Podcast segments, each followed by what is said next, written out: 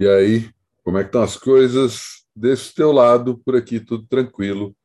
Eu sou Alexandre Matias e esse é mais um Climatias gravado na madrugada, assumindo essa personalidade notívaga, atravessando a madruga, não só fazendo Climatias, né? não custa frisar. Estou aproveitando outras coisas que têm acontecido justamente para é gravar o Climatias nesse horário.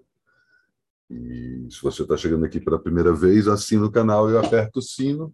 No caso do YouTube, se você está assistindo esse visual que eu deixo rolando, em vez de ter que confrontar a minha cara diariamente, como muitos de vocês fazem desde março de 2020. E se você assina o canal e aperta o sininho, sempre recebe a notificação de quando tem novos climatias e também outros programas que eu faço no meu canal no YouTube. Se você está escutando isso no Spotify, vai lá para o YouTube, assina o canal também para saber, mas aproveita também, assina aí no Spotify o podcast e aperta o sininho para saber quando tem climatias também nessa outra plataforma e também o Vida Fadona, que é o podcast de música que eu faço. Teve Vida Fadona essa semana, já está lá. Dá uma sacada. E falando em música, eu resolvi falar sobre os 10 anos de um dos discos que eu mais gosto dos últimos tempos, né? um dos principais discos desse século, completou uma década de aniversário no último dia 26. Já estava com isso para falar há um tempo, mas aí outras coisas aconteceram nesse meio tempo, como vocês bem sabem. Resolvi falar, portanto, desse clássico. E aí também tem um questionamento, né? Será que a gente vai ter discos clássicos com essa força aí nos próximos anos? Né? As pessoas continuam lançando discos, mas cada vez mais o conceito de álbum está ficando bem nichado. Né?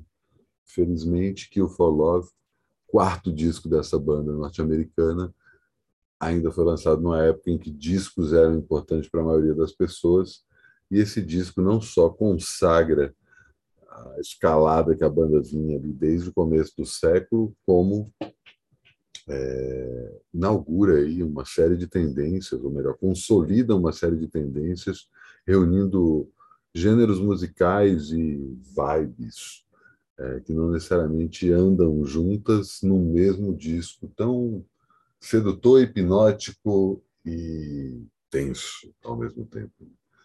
Muita gente deve conhecer algumas músicas desse disco porque ele tocou em um monte de seriados. Foram, foram especificamente a música que abre o disco Into the Black, que é uma versão quase dream pop para Hey Hey My Mind Out of the Blue do Neil Young. Tocou em um monte de filme, enfim, em vários lugares e é a introdução perfeita para esse disco que foi finalizado três dias antes dele ser lançado. Né? Eu vou deixar, inclusive, o link para quem quiser escutar o disco no YouTube, numa versão mais recente, ou o link original ali do SoundCloud do Johnny Jewel, que ele postou justamente no dia 28 de março de 2012. Está lá na íntegra, um MP3zão gigante. Essa versão do SoundCloud tem a vantagem de ser a versão original do disco, se você gostar do disco o suficiente Vale comparar, inclusive, as duas versões, você ver que essa versão do YouTube que eu estou linkando, que está no canal do Chromatics, ela tem uma mixagem um pouco mais suja, um pouco mais dura, não chega a estragar, mas é uma outra vibe do disco. Chromatics começa como um projeto solo do, de um seu único integrante, né, que fez é, participou de todas as etapas da banda, a banda que infelizmente encerrou as atividades no ano passado, Adam Miller, e ele aos poucos foi mudando, não tinha nada a ver com o som que depois é, eles se consolidaram fazendo.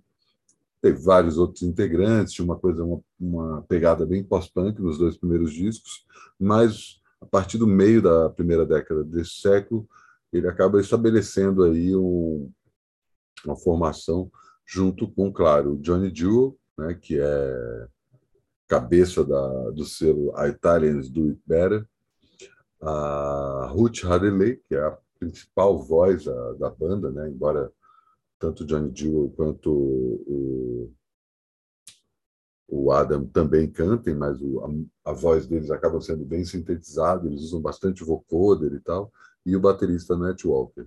Os quatro fizeram primeiro um disco é, em 2006 chamado Night, não, 2007, melhor dizendo, estou com a cola hoje, Night Drive, que já mexeu ali no, no indie da época, não custa lembrar ali, que era aquela época que tinha blog de MP3 e as pessoas ainda ouviam é, ficavam caçando blog de MP3 que tinham novidades. A Italians do, do It Better, que é a gravadora de Johnny Gill, já abastecia boa parte desse blog com um monte de músicas, enfim, vários outros pequenos projetos, projetos até inventados que ele fazia só para lançar uma ou outra faixa, alguns desses projetos com integrantes do próprio Chromatic e ele lança a faixa Kill for Love no final de 2011, criando uma expectativa sobre o próximo disco. Né? O disco também vai parar na trilha sonora, o Chromatics vai parar na trilha sonora do Drive, aquele filme com Ryan, Ryan Johnson, filmaço, puta trilha sonora foda, trilha sonora assinada pelo Johnny Gill, inclusive, e a partir daí cria-se ainda mais uma expectativa grande sobre o disco, que originalmente teria 34 canções, mas que chegando ali na reta final, Johnny Joe acabou cortando e ficou um disco com 17 faixas, um disco de uma hora e meia, que vai tanto para o lado mais melódico, mais doce, suave, dream pop, com guitarras cheias de eco, aquele flanger, né, aqueles efeitos que dão um ar onírico aí à, à sonoridade do grupo, mas também o tempo todo o uso de sintetizadores, uma influência pesada de música eletrônica, especificamente música eletrônica italiana, mas não só, né? tem uma conexão de alguma forma com New Order, embora não seja musicalmente parecido com New Order, mas tem um ar parecido com aquela melancolia das faixas de New Order. Mistura tem um quê de Diesel Mary Chain, um quê de Velvet Underground, um quê de synth pop, né? toda aquela virada ali dos anos 70 para os anos 80, tecnopop, enfim, cara, um disco inacreditável, um disco para qualquer situação, um disco para acordar, um disco para dormir, um disco para ouvir quando você está com gente legal do lado, um disco para ficar junto. Incrível, descasso, recomendo Paca várias vezes. Para mim, é o segundo melhor disco da década passada. Ele só perde o título de melhor disco para o Lemonade da Beyoncé. Acho que eu já falei do, desse disco aqui, mas também, né? Esse disco a maioria das pessoas conhece. Infelizmente, não é todo mundo que conhece o Kill for Love, então deixo aqui a minha contribuição à mística e à mitologia do disco e do grupo, né? O Chromatics depois do o For Love ficou com uma expectativa muito grande sobre qual seria seu próximo disco. Johnny Gill sempre com essa paranoia de querer a coisa perfeita, ficou quatro anos martelando que vinha um disco chamado Dear Tommy. Dear Tommy é essa música, lançou capa, lançou ordem das músicas, lançou umas, algumas das faixas, prensou, isso ele tinha feito até com o próprio Kill for Love, prensou os discos para ouvir como os discos soavam em vinil e depois mandou quebrar todos os discos porque ele não tinha gostado do resultado final. Dear Tommy nunca saiu, é um disco que está todo mundo esperando até hoje. Tirou ali da cartola em 2019 outro descasso, Closer to Grey, ninguém estava nem sabendo que isso existia, é um disco que faz jus aí à, importância do Kill for Love, mas é meio que um Kill for Love volume 2, assim, não tem tanta tanta mudança, tanta transformação, um descasso também. Vale muito a pena sacar se você gostou do Kill for Love. E a banda chegou ao fim no final de 2021, quando os outros três integrantes da banda, o Adam, a Rachel e o Nate, resolveram sair da banda, deixando o Johnny Gill com as calças na mão, né? Ele, de uma hora para outra, ele que era completamente perfeccionista, e aí de alguma forma conversa muito com o My Blood Valentine, do Kevin Shields, sempre querendo buscar o disco perfeito e gastando horas de estúdio para conseguir chegar no, exatamente na sonoridade que ele estava procurando, viu-se sem banda e não sei né, se num futuro próximo, de repente, ele lança mais coisas do Prometheus, porque a quantidade de material que eles têm não deve estar escrito. Mas o fato é que a banda não existe mais, então fica aí minha dica para não só entrar no Kill for Love, mas também mergulhar no universo do Prometheus, que é só música boa.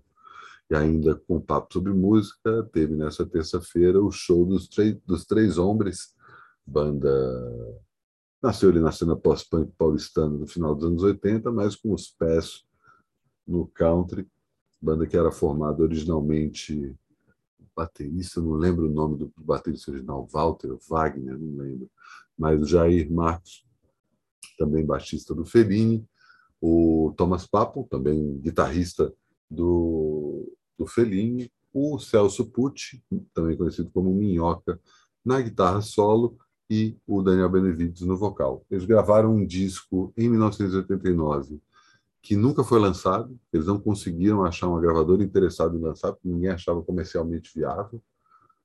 É... Depois eles até lançaram De Volta ao Oeste, em 93, um disco bancado pela Baratos Afins, que é o primeiro disco, mas esse disco original se perdeu e foi produzido pelo Miranda.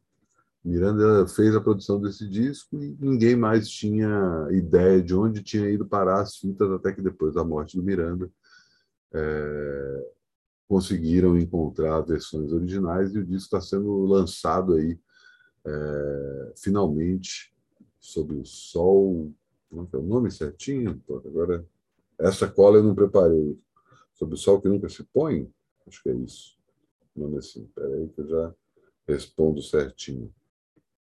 Sob o sol que nunca morre. Exatamente. Também foi o título da apresentação que eles fizeram no centro da Terra. Infelizmente, Minhoca não faz parte mais desse plano há 20 anos. No lugar dele, o irmão do Thomas Papon assumiu a guitarra solo, Rainer Tancredo Papon, andou super bem, e na batera, Cleiton Martins, mais conhecido como baterista do Cidadão Estigado, mas também tocou com. Não sei se tocou no Gasolina, eu estou viajando aqui, mas certamente tocou nos Ostras, enfim. Toca com a Bárbara Eugênia, puta batera, estava lá marcando presença e fazendo esse showzaço. Ainda teve versões para músicas do Velvet Underground e do Can. Foi, inclusive, repetida no Bis. Sendo a Terra estava lotado, toda a geração ali em peso, vários conhecidos na casa. Foi sensacional. Pude filmar o show. O link para quem quiser assistir o show está ali na descrição, tanto do vídeo quanto do podcast. E se você está assistindo no YouTube e apertou o sininho, nessa quarta-feira tem DM de volta. Eu e Dodô estamos completamente enrolados. Eu aqui em São Paulo, Dodô lá no Rio de Janeiro, fazendo mil coisas ao mesmo tempo, mas conseguimos encontrar um tempinho nessa madrugada para gravar um DM. A gente fala inevitavelmente dos incidentes desse fim de semana, tanto toda tudo que se desenrolou no Lollapalooza e também na premiação do Oscar, cada um dá suas seus pontos de vista, a gente traça aí paralelos entre isso, entre esse fim da pandemia que a gente está atravessando agora, sobre o fato da iminente terceira guerra mundial ter parado de virar assunto, enfim, papo para a gente ficar conjecturando sobre o que mais 2022 pode oferecer para a gente. O programa vai ao ar em algum momento aí da quarta-feira, não sei se no final da manhã, não sei se no meio da tarde. Só tem um jeito de saber. Assina o canal e aperta o sino, que assim que o programa for ao ar, você vai ser notificado. Deixe seu like, tanto no podcast quanto no YouTube, também isso ajuda a espalhar. E se você conhece Prometheus, ou viu o show dos Três Homens, deixe aí também seu comentário no vídeo, porque no Spotify, infelizmente, não dá para deixar comentários. E assim despeço-me de mais um Climatias. Até amanhã.